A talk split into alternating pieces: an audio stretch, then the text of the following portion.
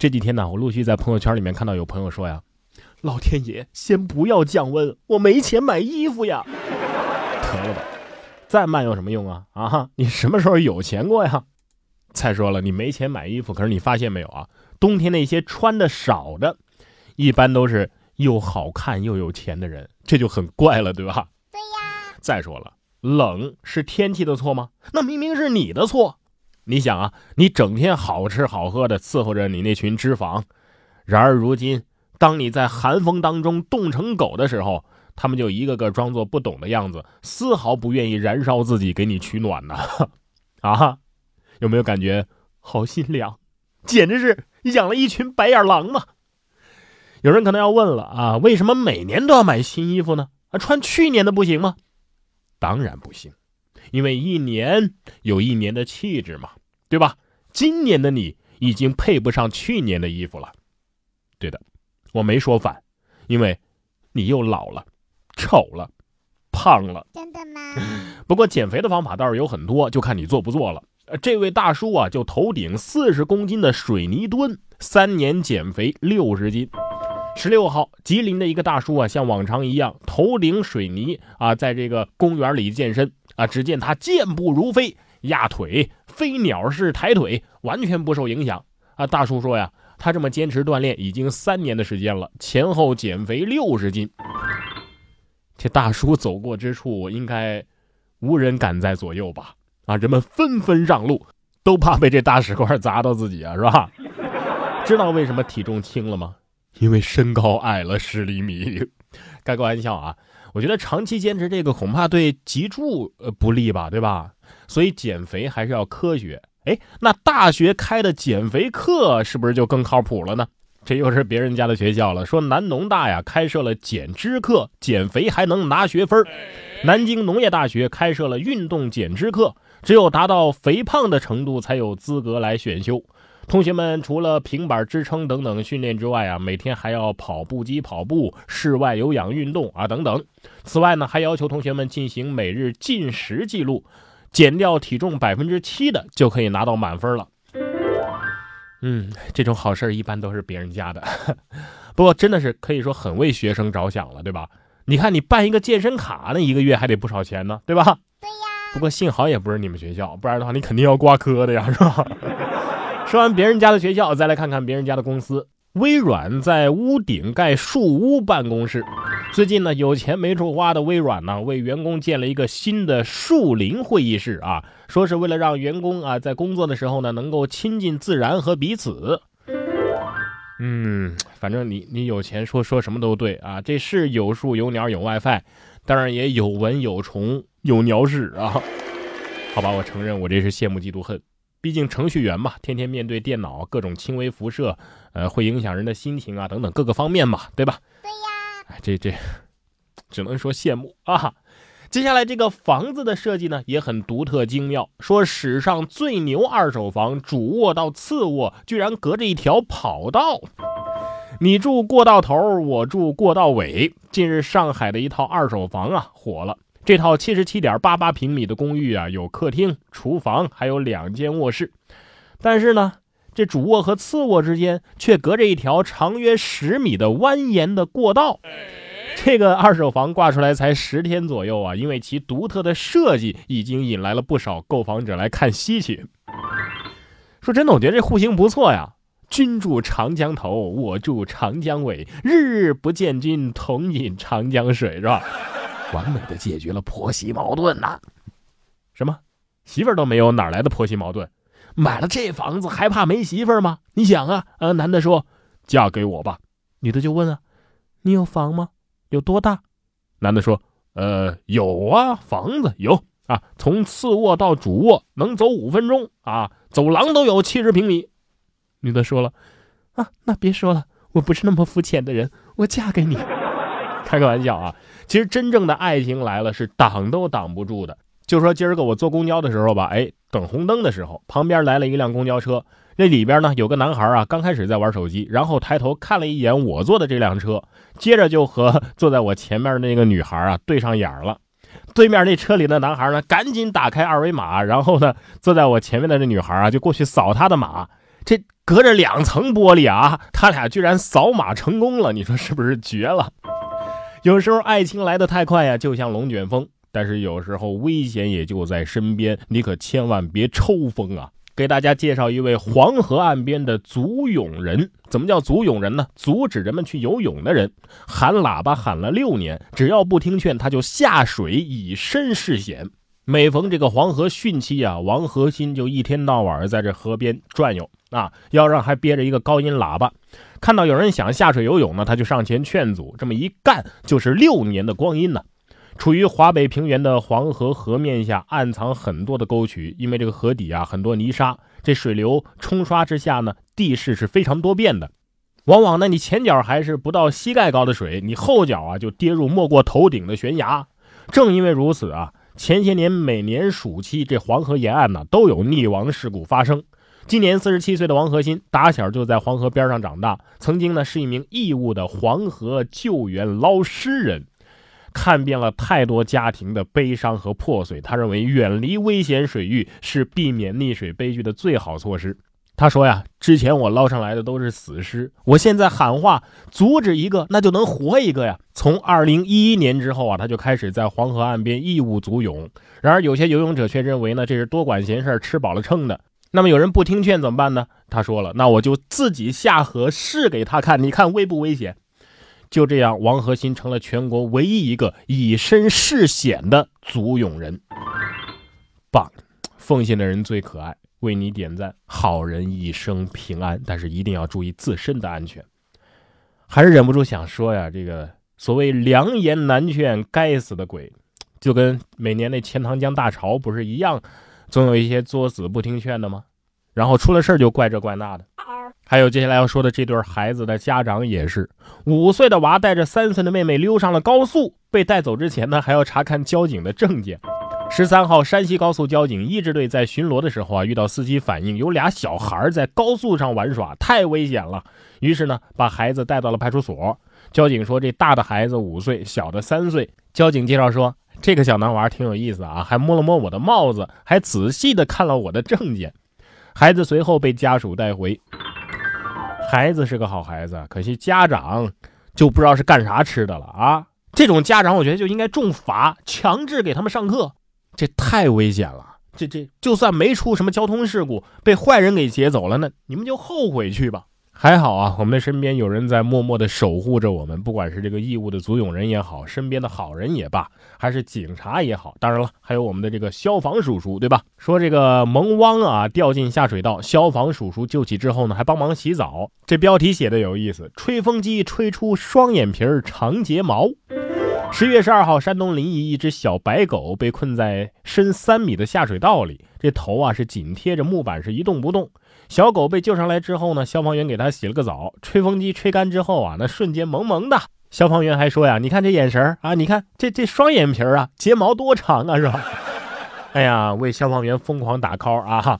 这新闻不错，又有可爱的兵哥哥，又有高颜值的小狗狗，可以让妹子们一次吸个够了哈。真的吗？不过说实话，刚看到标题这个吹风机吹出双眼皮长睫毛，我还以为是技术帖呢啊，以为吹风机啊能吹出双眼皮儿，我的眼睛不是有救了吗？然后我颤抖的点了进来。说完救狗狗的，再来说一说救猫猫的。说怀孕猫妈妈被车撞死，好心医生剖腹救出六只小猫。在重庆的一个路口啊，一只怀孕的母猫被撞死了。这猫肚子这么大，这里边肯定有宝宝啊。于是兽医杨欢从路旁经过的时候，听到围观者这样的议论之后啊，赶紧上前查看，并且把母猫抱到了附近的动物医院，为其进行了剖腹产手术。幸运的是呢，猫妈妈肚子里的六只小生命全部获救，真好，不然就是七条命啊。有一个细节啊，是这个猫妈妈虽然已经死了。但是医生呢，还是把猫妈妈的肚子给缝好了，这就是对生命的尊重啊！兽医也同样是医者仁心呢，点赞。当然，也不是所有的小动物啊都这么可爱，搞不好还会要你的命呢。说垂钓客亲吻猎物，十四厘米的海鱼跳进他喉咙里，导致其险些丧命。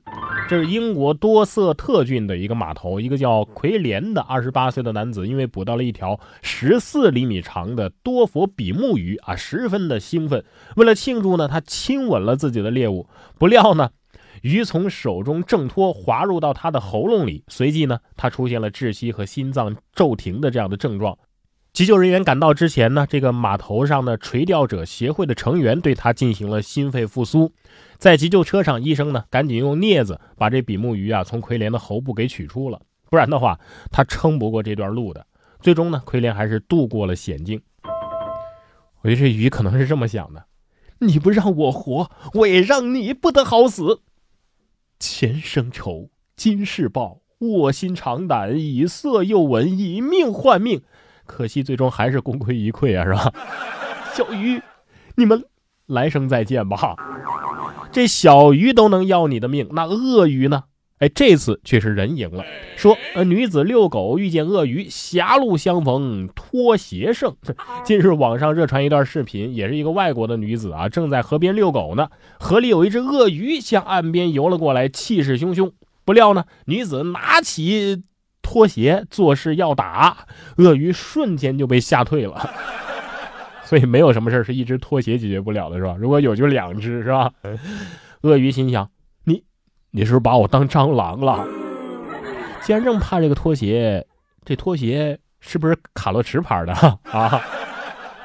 这是在朋友圈看到一个女同事啊发了这么一个状态：让你看看冰箱里的香蕉烂没烂，不是让你只说一句烂了就好了的，你还得把它丢掉啊。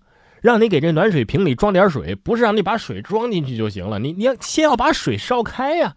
让你把阳台上晒的衣服收一下，不是让你只收衣服，一起晒的那个袜子啊、内裤啊、床单啊、被罩啊也得一起收了。嗯，我以一个已婚人士的身份告诉大家，这些都是真的，确实是这样的啊。而且同类型的还有洗碗，洗碗不是单纯的把碗洗了就完事儿了，还包括擦料理台呀、刷锅呀、啊锅铲呐。啊，砧板呐？整理刀具呀，抹掉燃气灶上的水油啊，擦拭这个油烟机的外壳啊，归置厨余垃圾呀，啊等等，这一系列行为都包括了。有时候还得拖一下厨房的地板呢。那些洗碗不刷锅的，有本事你们吃饭的时候也别夹菜啊，是吧？嗯，这就是我为什么叫外卖的原因了。说九五后送餐状元日均一百二十单，月入一万六，买车又买房。浙江年仅二十一岁的外卖小哥叫邵冰冰啊，今年二月份开始送餐的，呃，却已经是饿了么全国送餐的状元了。他月跑单三千六百六十一单，日均一百二十多单，月入一万六啊。今年到年底的话呢，应该还能挣十五万左右哦。他已经买了车了，正准备买房呢。哼，哼，月入一万六是吧？没有我这几单，你一个月最多也就一万五千九百八。还等等。我们盘点一下最近的这些新闻啊，什么煎饼摊大妈月入十万，把女儿供上大学读研还出国；呃，大爷景区卖馒头月入六万，老汉卖牛肠月入十万，供女儿澳洲留学；靠一盘沙拉月入十万，拿高薪成网红，在线培训教师，风靡网络月入十万不算啥；八零后帅小伙闯荡非洲做川菜月入十万，辞职做民宿一年发展迅速月入几十万。职业红娘月入十万，市场很大。哎呀，等等，反正 太多了啊！听了这些，你一个送外卖的月入一万六，这这还算大新闻吗？啊，类似的新闻还有不少呢。说这大学生夫妻辞职回乡赶风，年收入过百万。四川九零后夫妻沈远夫妇大学毕业之后呢，一直在这个汽车 4S 店工作。这个沈远呢是出身养蜂世家，家里人一直期望这小两口啊能够回来养蜂。直到二零一六年女儿出生之后呢，两个人才辞职回到眉山老家赶蜂。这对九零后新蜂农带着女儿全国追花上万公里，并且凭借父辈传下的技艺和营销的经验，初入行年收入就超过了百万元。这上次我那西红柿还没卖完呢，听说做鸡蛋饼也赚钱，我就去做了鸡蛋饼。现在又骗我养蜂蜜了，我不上当了。这次我要创新，我要开始做西红柿蜂蜜鸡蛋饼。我是不是很机智啊？我看很多人评论说呀，哎，我也希望能够回到家乡种田养殖。说实话，你们的想法呀都挺好，我也想回家种田，但是首先你得有田呢，是吧？上次我说我要回农村种田，我妈就来了句：“你哪来的田？”不过说真的。其实，如果你真的下定决心要努力做一件事儿，总会有办法的。没田咱们可以承包嘛。你看，这三位贵州的学霸就放弃了高薪，回家当农民，用这个科技种植带动乡亲们致富啊。这是贵州黔南州福泉市三名农村大学生毕业之后呢，分别找了非常令人艳羡的高薪工作。但是五年之后，三个人为了共同的理想，毅然辞掉了工作，回乡创业，当起了真正意义上的农民。三个人高中的时候啊，同属一个班级，在同学眼里呢，三个人都属于学霸级的人物。二零零八年的高考。戴诗文以总分六百二十九分的高分呢，摘取了福泉高考状元、理科状元啊。而这个唐明勇和钟顺杰呢，也分别获得了第二名和第五名。而唐明勇心中的梦想就是能够借助科技的手段，让生长在绿色土地上的农产品啊提高附加值，从而让广大农民能够在自家的田里种植出来的这个农产品能够卖个好价钱，不再背井离乡外出打工。我们眷恋着家乡的这片土地，希望有朝一日能够带动乡亲父老们能够共同发家致富。这三个人这么说的啊。创业虽然刚刚起步，尽管面临着一些困难，但是创业的初衷和热情并没有因此而消减。有网友就评论说了，其实这种决定啊是挺难做的，除了说服自己之外呢，还要无视他人的看法。他说他自己啊，这个前两年本科毕业之后呢，幸运的进了一家国企，并且获得了北京户口。然而呢，今年呢还是选择回了广西老家。回老家干嘛呢？现在在家里帮着养猪，每年能挣个几十万吧，比上班是多的多了。可是他爸呢，还是想让他去考公务员，说这个读个大学回来做这个，怕被人笑话。说真的，大家别以为这农业技术含量低。大家还记得袁隆平吗？对吧？三百六十行，行行出状元。但是接下来要说的这个大学生干的这一行，恕我直言，同样是大学生，你的行为是最 low 的。本科毕业生街头看成功学乞讨，还说你们投资五块钱给我，比给乞丐有价值。近日，福州一名自称是本科毕业的年轻男子啊，摆了一张纸牌，上面写着：“你们把钱给我，比给乞丐有价值。”每人收五块，还登记捐款者的这个联系方式，说日后我成功了，一定会回馈你们的。这个男子呢，还看这个成功学的书籍，期待着成功。他还说，下里巴人对阳春白雪或者是高山流水是永远无法理解的。你怎么看？不是你这算什么？算融资还是算股权质押？我看更多你是给自己的懒惰找了一个借口而已。你比乞丐有价值，那你去自食其力可好啊？还还去抢乞丐的饭碗是吧？对呀。恕我直言，这成功学上的书啊，这都对啊，写的都对，但都是废话。真正的成功学，关键不是你去看，而是做，是坚持，执行力才是成功学最为关键的一环呢。